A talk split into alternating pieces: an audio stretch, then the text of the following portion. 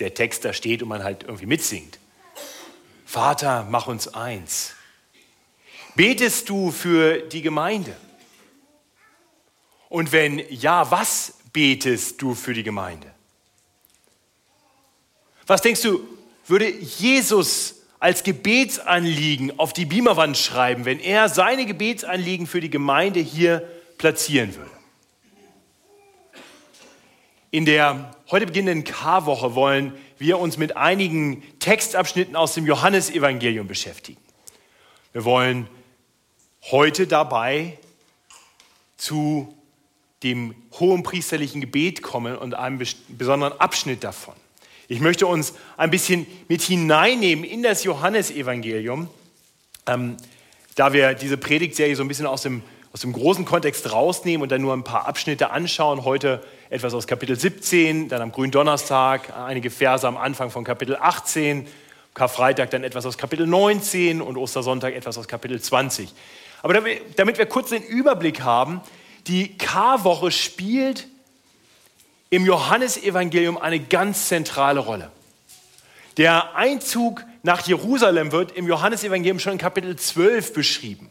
Kapitel 12, ab Vers 12 lesen wir davon, dass Jesus am Palmsonntag einzieht in die Stadt Jerusalem. Die letzte Woche seines irdischen Lebens vor seiner Kreuzigung hat begonnen. Und die nimmt dann Raum ein, im Prinzip für die, für die ganze zweite Hälfte des Johannesevangeliums. In den anderen Evangelien lesen wir von der Karwoche einige Ereignisse, was so geschah. Im Johannesevangelium ist es ein bisschen anders. Die Ereignisse der Karwoche werden nur ganz kurz beschrieben am Ende von Kapitel 12 und dann ab Kapitel 18 nochmal seine Festnahme und Verurteilung und seine Kreuzigung. Dazwischen der Hauptteil dessen, was uns berichtet wird aus diesen letzten Tagen im Jesu, in Jesu Leben, ist eine lange Rede. Eine Rede, die er sehr wahrscheinlich hielt im Kontext des Abendmahls.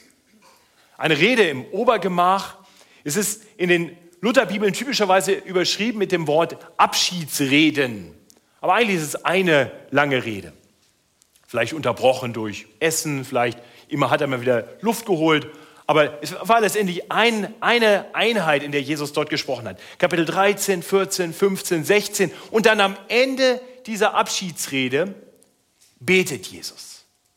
Er betet wohl immer noch im gleichen Kontext. Und, und das Gebet, das ist nicht nur, mal ehrlich zugegeben, manchmal bei uns ist das ja so, dass wir beten, wenn wir miteinander beten und, und eigentlich einander noch was mitteilen. Ja?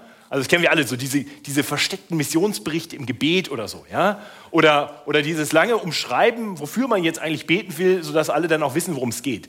Ähm, ich bin da nicht frei von Schuld. Also ihr, ihr wisst, was ich meine. Aber bei Jesus ist das anders. Jesus hat jetzt schon gelehrt und jetzt betet er. Und das ist viel mehr als eben nur ein weiteres Belehren. Es zeigt uns seine Herzenshaltung, sein, sein aktives Eintreten für sich selbst und für die, die bei ihm sind. Das sehen wir in den ersten 19 Versen. Ich möchte uns diese Verse kurz lesen. Es ist nicht mein Predigtext, der folgt dann darauf, aber ich denke, es ist gut, dass wir diesen, diesen Fluss des Gebetes schon mal gehört haben. Also Kapitel 17, Johannes 17 ab Vers 1.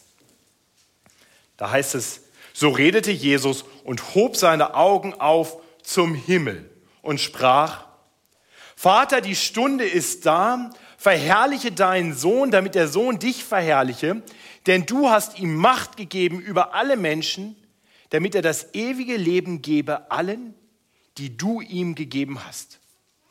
Das ist aber das ewige Leben, dass sie dich, der du allein wahrer Gott bist und den du gesandt hast, Jesus Christus, erkennen. Ich habe dich verherrlicht auf Erden und das Werk vollendet, das du mir gegeben hast, damit ich es tue. Und nun, Vater, verherrliche du mich bei dir mit der Herrlichkeit, die ich bei dir hatte, ehe die Welt war. Wir sehen, Jesus betet hier ganz konkret für sich. Das ist legitim, das machen wir auch ständig, dass wir vor Gott eintreten und uns selbst im Fokus haben. Und, und so betet Jesus für sich, für sein Werk auf Erden und für seine Verherrlichung. Und dann in Vers 6 und spätestens ab Vers 9 erweitert er jetzt den Fokus. Jetzt tritt er auch für andere ein. Ich habe deinen Namen den Menschen offenbart, die du mir aus der Welt gegeben hast. Sie waren dein und du hast sie mir gegeben und sie haben dein Wort bewahrt. Nun wissen sie, dass alles, was du mir gegeben hast, von dir kommt. Denn die Worte, die du mir gegeben hast, habe ich ihnen gegeben und sie haben sie angenommen und wahrhaftig erkannt, dass ich von dir ausgegangen bin. Und sie glauben, dass du mich gesandt hast. Ich bitte für sie und bitte nicht für die Welt, sondern für die, die du mir gegeben hast, denn sie sind dein. Und alles, was mein ist, das ist dein.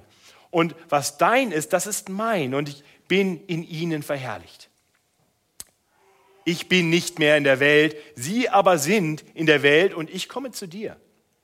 Heiliger Vater, erhalte sie in deinem Namen, den du mir gegeben hast, dass sie eins seien wie wir. Solange ich bei ihnen war, erhielt ich sie in deinem Namen, den du mir gegeben hast, und ich habe sie bewahrt, und keiner von ihnen ist verloren, außer dem Sohn des Verderbens, damit die Schrift erfüllt werde. Nun aber komme ich zu dir und rede dies in der Welt, damit meine Freude in ihnen vollkommen sei. Ich habe ihnen dein Wort gegeben und die Welt hat sie gehasst, denn sie sind nicht von der Welt, wie auch ich nicht von der Welt bin.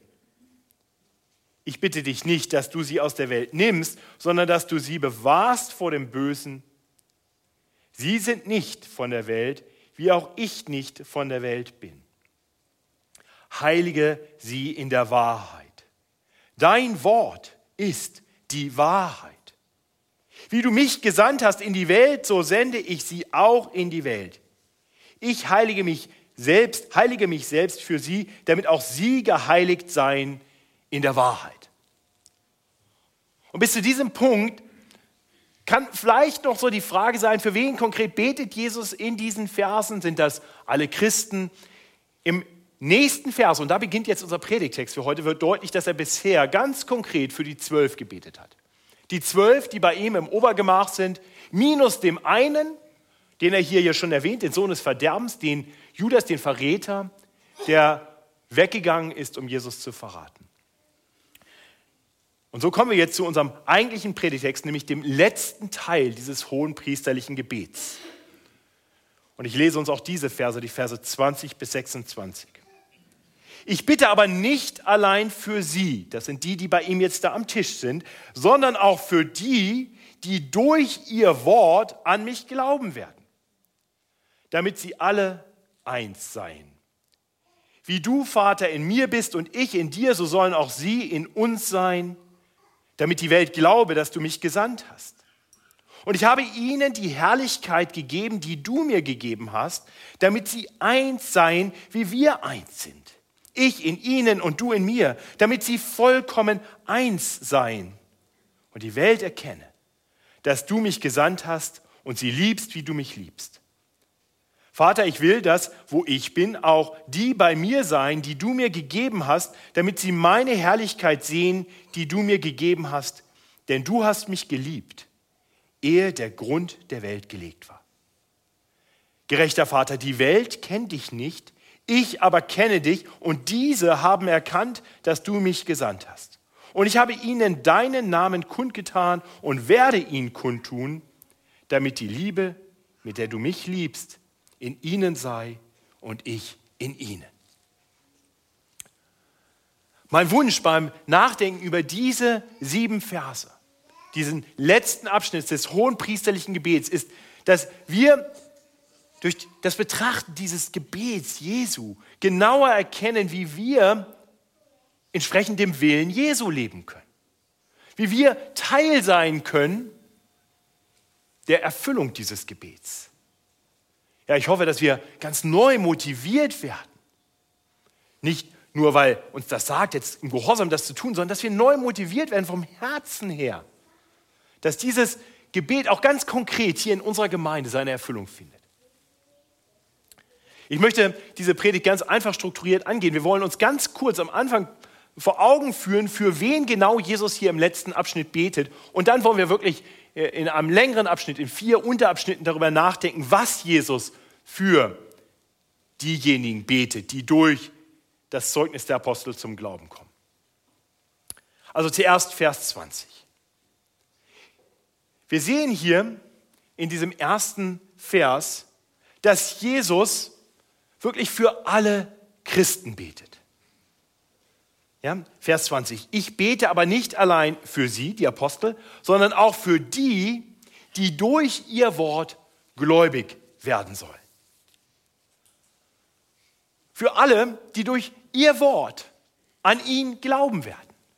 Das Wort der Apostel ist dabei das Wort Gottes. Ich, ich hoffe, das ist uns klar. Die, die Apostel, die hatte Jesus dazu berufen, dass sie bei ihm sein sollten, um dann, wenn er geht, seinen Auftrag auf Erden fortzusetzen. Sie sind in besonderer Weise dazu beauftragt, seine Botschafter zu sein auf Erden. Dazu würde er ihnen, und das hat er in der Rede zuvor angekündigt, seinen Heiligen Geist senden.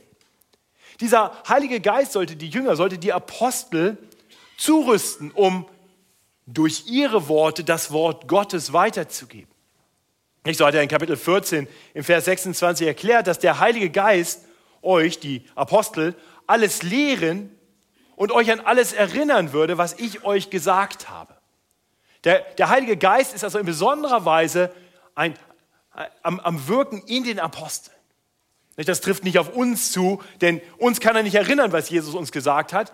Auf jeden Fall nicht so ganz primär. Das, das ging nur mit denen, die es schon mal gehört hatten. Ich kann nur jemanden an etwas erinnern, was er schon gehört hat. Die Apostel waren bei Jesus der Heilige Geist wirkt jetzt an ihnen, sodass sie in besonderer Weise befähigt werden, sich an alles zu erinnern. Ja, er lehrt sie. Und er wird sie in alle Wahrheit leiten, das erklärt er dann in Kapitel 16 in seiner Rede.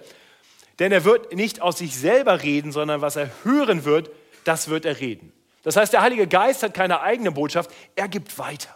Und er befähigt die Apostel weiterzugeben. Und das ist dann genau das, was die Apostel getan haben. Nicht? Sie haben treu das weitergesagt, was ihnen offenbart wurde. Das taten sie zuerst im gesprochenen Wort.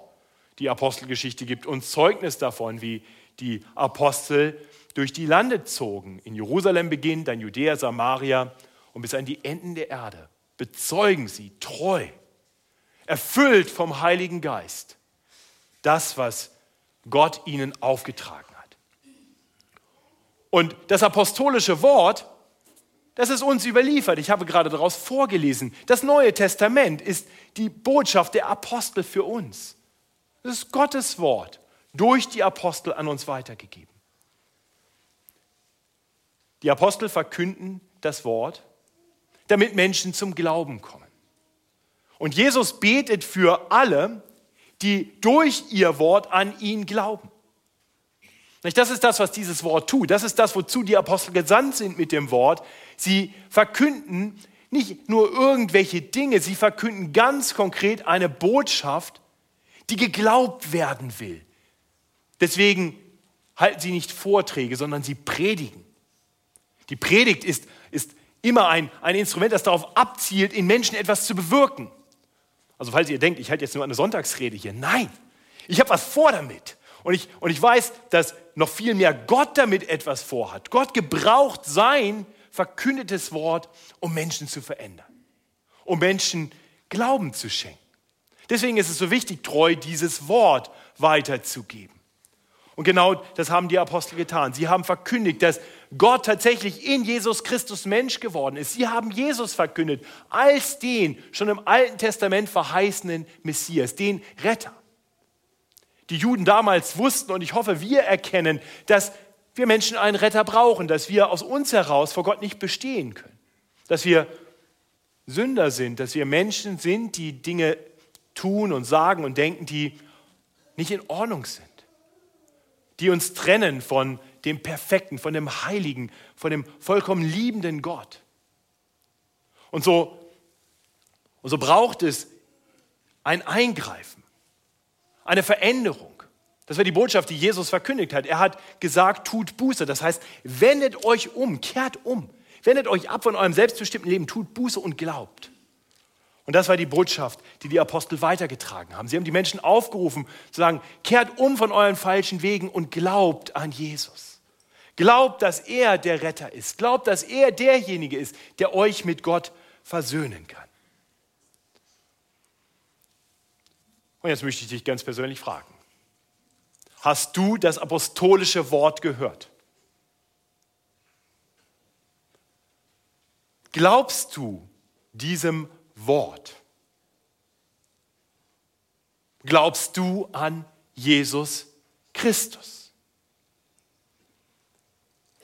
Dann möchte ich dir etwas Großartiges mitteilen.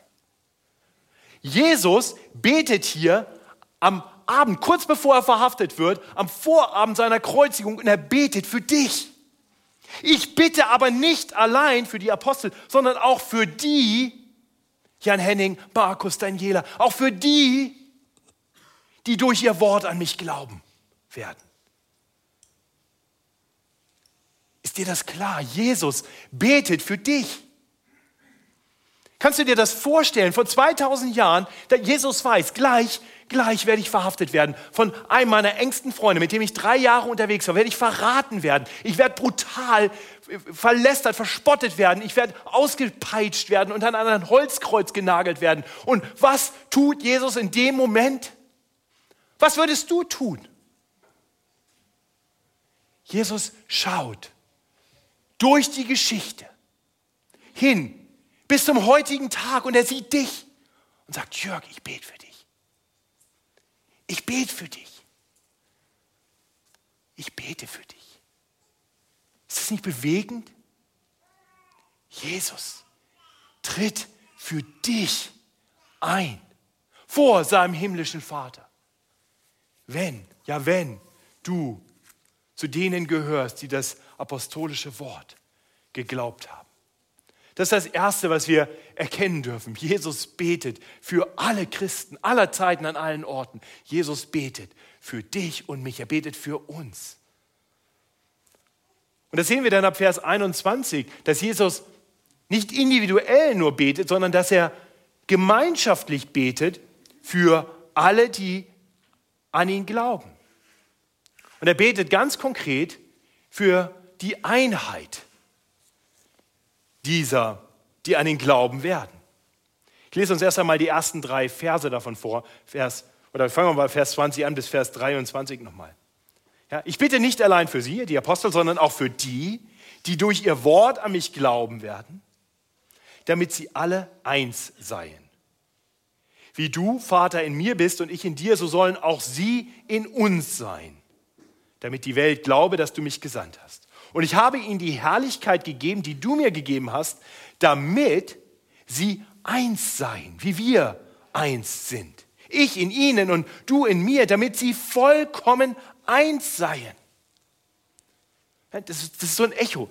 Die, die, die Einheit, dieses Gemeinsam, dieses Zusammensein ist ihm ganz wichtig. Dafür betet Jesus hier. Und wir wollen über diese Einheit jetzt intensiver nachdenken, weil weil es wichtig ist, dass wir erkennen, was für eine Einheit es ist, für die Jesus hier betet. Das Erste, was wir sehen, ist, dass es eine übernatürliche Einheit ist. Wir haben schon darüber nachgedacht, dass diese, dieses Einssein ja seinen Ursprung hat im vom Gott gesandten Wort. Wir, wir werden eins dadurch, dass, dass das apostolische Wort uns erreicht, uns durchdringt, uns verändert, in uns Glauben weckt. Und, und so werden wir nun eingefügt in eine, in eine Einheit, die auch nicht einfach nur eine menschliche Einheit ist. Sie ist immer noch eine übernatürliche Einheit. Eine Einheit, die uns eng verbindet mit dem Vater und dem Sohn, wie es hier in Vers 21 heißt, nicht? Wie du Vater in mir bist und ich in dir. So sollen auch sie in uns sein. Das heißt, die, die Grundlage dieser, dieser Einheit liegt im Vater und im Sohn. Wenn wir in diese hineinkommen, in diese übernatürliche Einheit, in diese göttliche Einheit, dann, dann wird uns das auch vereinen. So heißt es dann im Vers 22. Wie du, Vater, nee, und, und ich habe ihnen die Herrlichkeit gegeben, die du mir gegeben hast, damit sie eins seien, wie wir eins sind. Wir werden mit hineingenommen in diese innertrinitarische Einheit, in diese innergöttliche Einheit. Und ich glaube, wir verstehen, wie das funktioniert. Was Jesus betet, ist, dass wir immer mehr ihm und dem Vater ähnlich werden, ihm immer näher kommen. Das funktioniert wie, wie in so einem Trichter. Nicht? Wenn, wir, wenn, wir, wenn wir erkennen, da oben, die Perfektion, das ist Gott. Und, und, und Jesus betet jetzt, dass wir immer mehr in ihn hineinwachsen, immer mehr hineinkommen. Und wenn das geschieht, wenn wir immer mehr in diese Einheit, in diese göttliche Einheit hineinkommen, dann kommen wir zwangsläufig einander immer näher. Das wird auch die Einheit der Gemeinde stärken. Das heißt, das heißt, wenn wir die Einheit in der Gemeinde fördern wollen, wenn, wenn du sagst, ich möchte mehr Einheit in der Gemeinde, dann, dann hör auf zu sündigen. Ganz einfach. Hör auf zu sündigen. Ja? Da wirst du Gott ähnlicher. Und, das, und dann, wenn wir das alle tun, dann werden wir einander immer ähnlicher.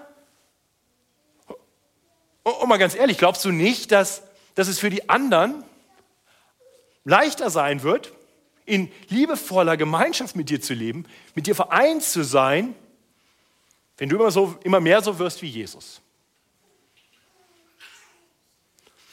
Je mehr wir so werden wie er, desto mehr werden wir leicht, uns leicht tun damit, einander zu lieben. Einheit miteinander zu haben. Aber das sagt sich sehr leicht. Schaffen wir nicht so einfach. Ne? Immer, selbst in unseren Ehen ist es ja manchmal so, dass es mit der Einheit, mit der herzlichen Liebe füreinander so seine Grenzen hat. Und noch viel mehr in so einem großen Kreis. Und deswegen ist es eben nicht eine natürliche Einheit, die wir generieren müssen, sondern es ist eine übernatürliche Einheit, die Gott durch seinen Geist in uns wirkt. Er verändert uns. Er wirkt an uns. Er macht uns zu anderen Menschen, zu Menschen, die mehr Liebe haben. Jesus hätte ja sich hinstellen können und sagen können, Gebet, das mache ich später, wenn ich beim Vater bin. Das ist jetzt nicht so wichtig. Wir wissen ja eigentlich, was wir voneinander wollen. Ich habe euch noch was zu sagen. Bemüht euch jetzt um Einheit. Habt einander lieb, hört auf zu sündigen, aber das macht er nicht. Er, er weiß, wer diese Einheit bewirken muss. Das ist eine übernatürliche Einheit. Er wendet sich dem Vater zu und sagt, Vater, mach sie eins. Aber natürlich heißt das nicht, dass wir passiv bleiben müssen. Nein, wir dürfen Gott Raum geben. Wir dürfen uns ihm zuwenden. Wir dürfen auf Jesus schauen und wissen, dass je mehr wir uns auf ihn hin ausrichten, je mehr wir auf das apostolische Wort hören, je mehr wir die Beziehung zu Gott pflegen im Gebet und im Hören, desto mehr werden wir verändert werden. Das ist Gottes erwählter Weg, wie er uns verändert. Und so macht Gott uns immer mehr eins. Das Erste, was wir bedenken sollten, also diese Einheit ist eine übernatürliche Einheit. Das Zweite, wofür Jesus dann betet, ist interessanterweise eine zeitlose Einheit. Eine Einheit aller Christen an allen Orten zu allen Zeiten. Wir sehen das in den Versen 20 und 21 nochmal.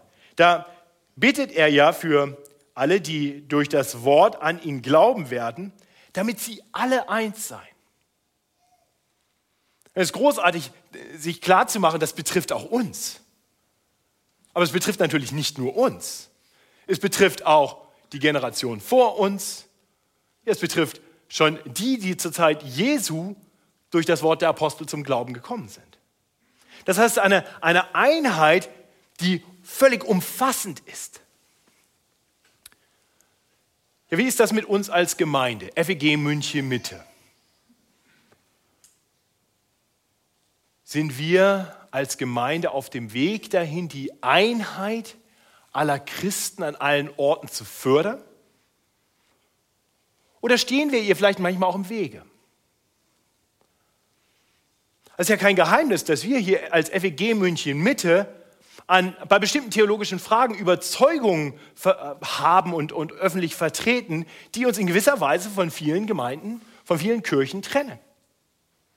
Ja, wir sind eine Gemeinde, die, die festhält daran, dass die Bibel das absolut vertrauenswürdige, autoritative Wort Gottes ist, dem, dem es in allem, was es lehrt, zu glauben gilt und zu gehorchen gilt.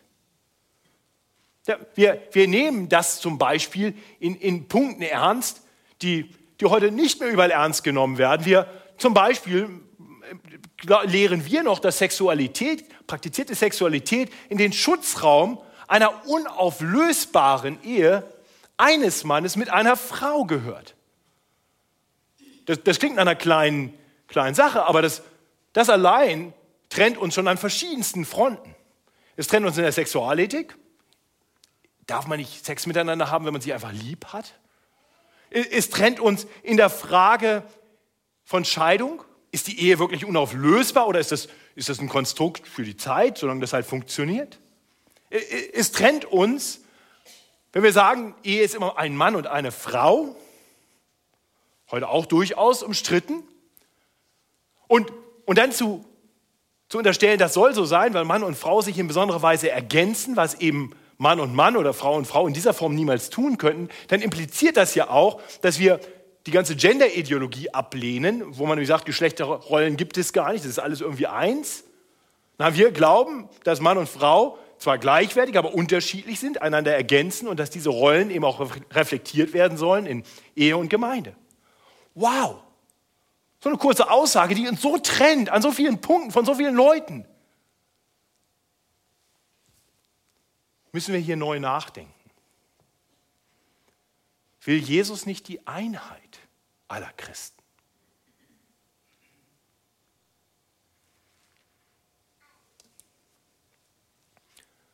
Jesus will die Einheit aller Christen. Aber was heißt das dann eigentlich genau? Ich vertrete, und das erwartet ihr jetzt alles, ich habe bewusst ein bisschen gewartet, um die Spannung ein bisschen aufbauen zu lassen. Ich denke, was, was sagt er jetzt? Ich vertrete diese Position, wir vertreten diese Position, weil ich denke, wir erkennen, dass wenn wir jetzt versuchen würden, die Einheit herzustellen, hier lokal vielleicht mit anderen Gemeinden und Kirchen um uns herum um, und dann bestimmte Dinge preisgeben, dass wir uns abkoppeln von der Einheit aller Christen, aller Zeiten, an fast allen Orten. Für 1950 Jahre der Kirchengeschichte war alles, was ich gerade gesagt habe, völlig klar. Und ähm, im Großteil dieser Welt ist das, in der Christenheit ist das völlig klar. Das heißt, die, die Frage ist immer, wenn wir nach der Einheit streben und der Einheit aller Christen streben, ist das die Einheit, für die Gott betet, ist eine Einheit durch die Offenbarung des Heiligen Geistes und nicht eine Offenbarung durch den Zeitgeist. Die Gefahr besteht, dass wir uns abkoppeln von der Kirche an vielen Orten zu fast allen Zeiten, um eine Einheit zu generieren, die da nicht viel wert ist. Ich sage das ganz bewusst und doch möchte ich auch uns warnen. Ich denke, wir tun gut darin, an Dingen festzuhalten und doch tun wir auch gut daran, uns selbst immer wieder zu hinterfragen. Halten wir eventuell auch an Dingen fest, die wir nicht festhalten sollten, die uns unnötig trennen?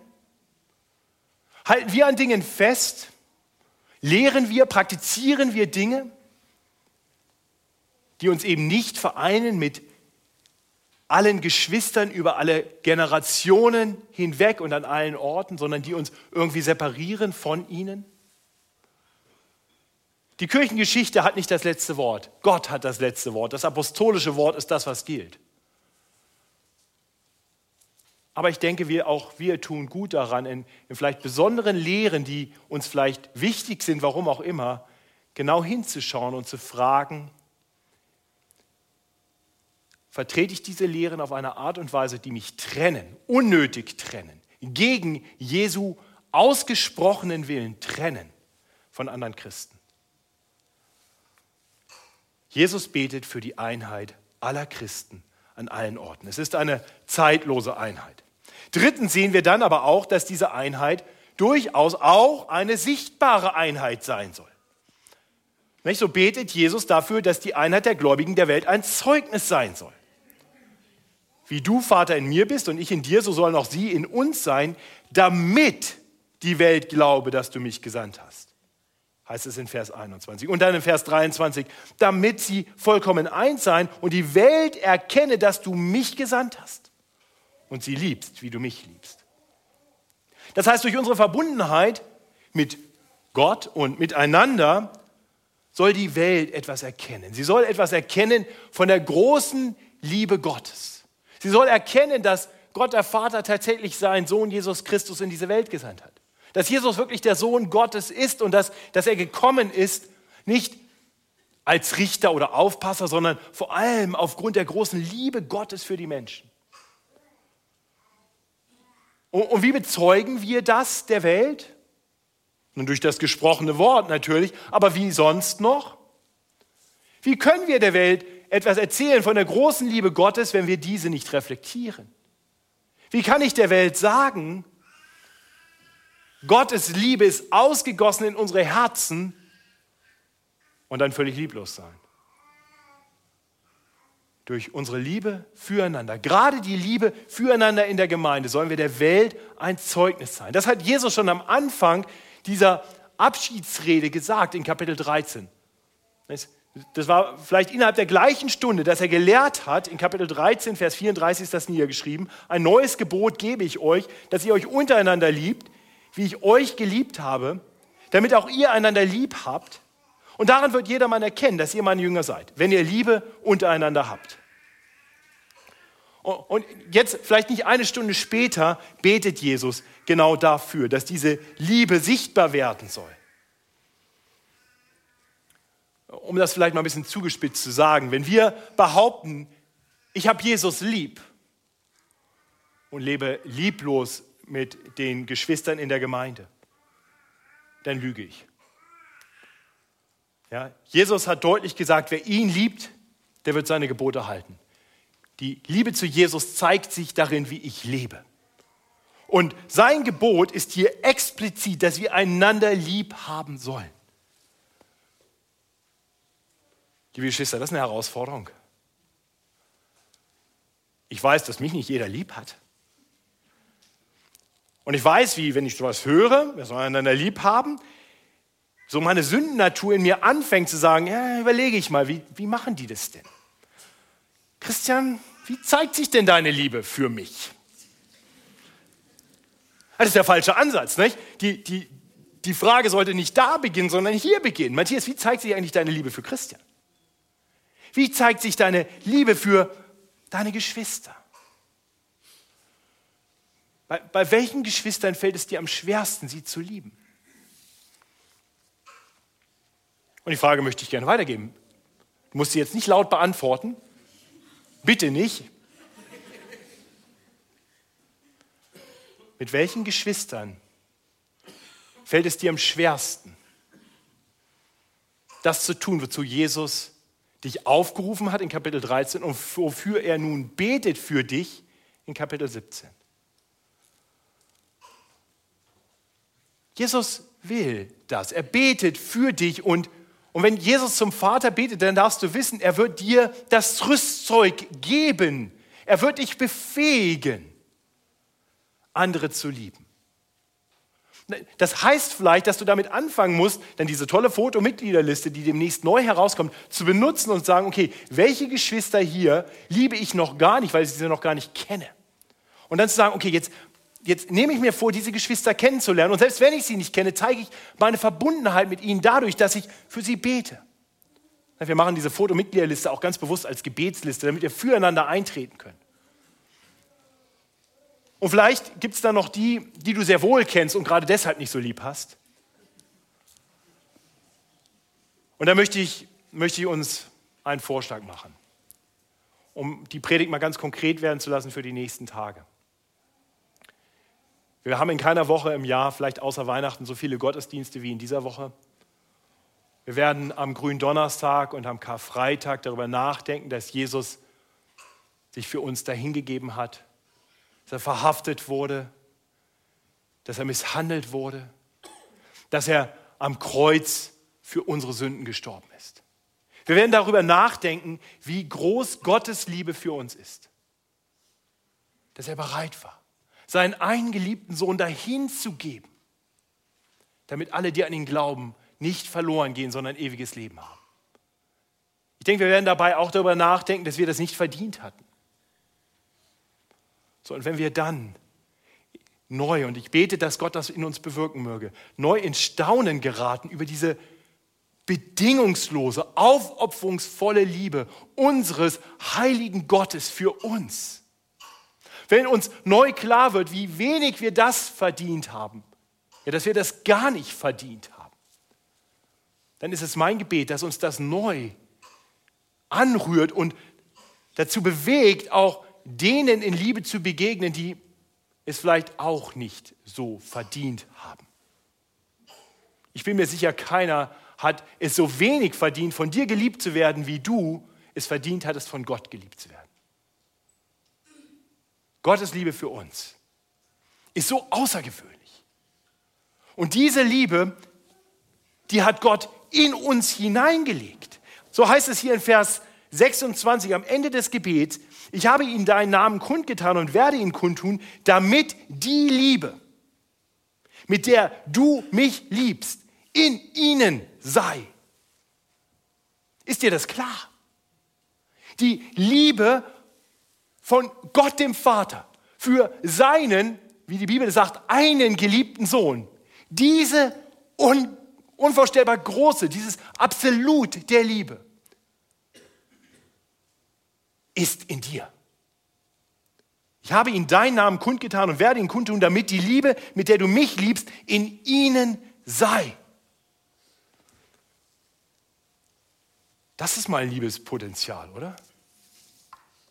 Oh, möge, möge Gott unsere Herzen füllen und bewegen, dass dieses Liebespotenzial sprudelt hin zu denen, die wir bisher noch gar nicht lieben, bei denen wir uns vielleicht ganz besonders schwer tun. Das ist der dritte Punkt.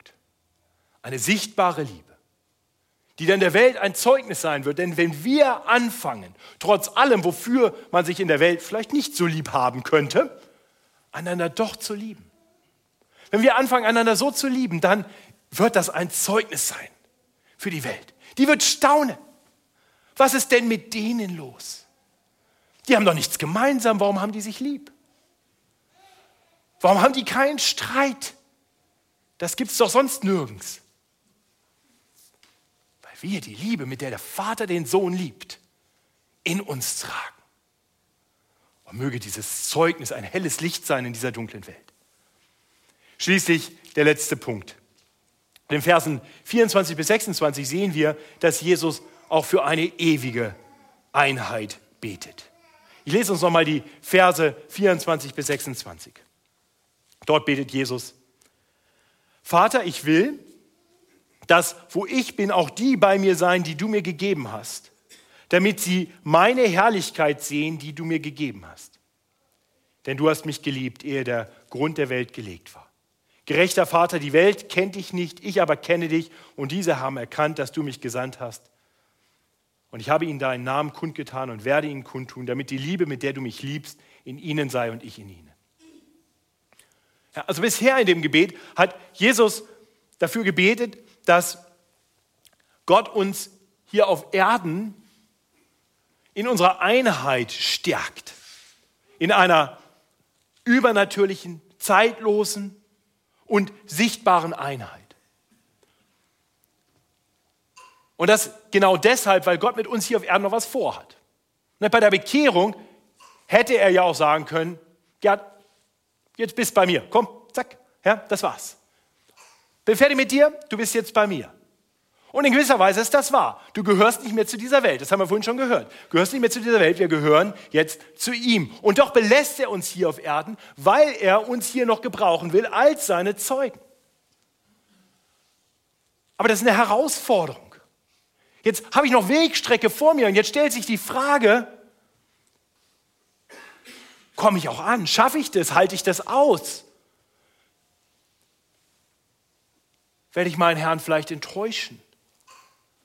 ach hätte er mich doch gleich zu sich genommen. Dann wäre die Gefahr des Abfallens nicht mehr da. Und so betet Jesus jetzt hier für dich. Er betet, dass dein Glaube nicht aufhört. Er betet, dass er, er bittet den Vater, dass wir bei ihm sein werden eines Tages in seiner Herrlichkeit. Vers 24, Vater, ich will, dass wo ich bin, auch die bei mir sein, die du mir gegeben hast, damit sie meine Herrlichkeit sehen, die du mir gegeben hast. Was meinst du, brauchst du dieses Gebet?